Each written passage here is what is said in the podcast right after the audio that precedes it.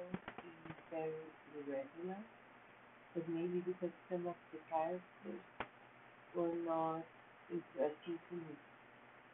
I was not curious about the stakes and stories. But, but from the ninth episode, I did love this season very much.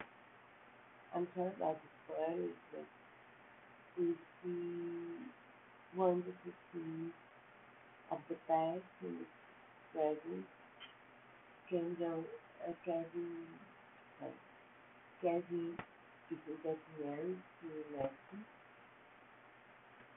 who got pregnant and had the, the twin, his twin.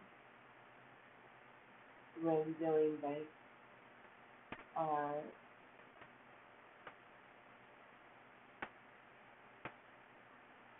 going through many changes because Betty lost her business because the pandemic came. And, so Kate husband lost his job as well. Betty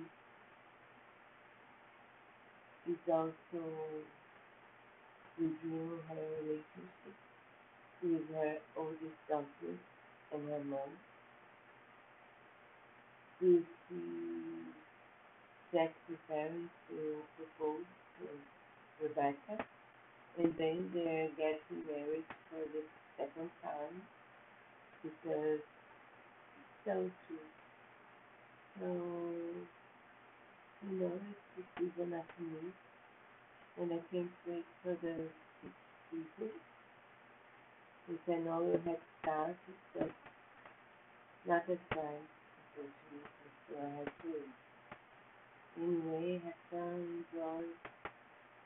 I do recommend this one, the second part.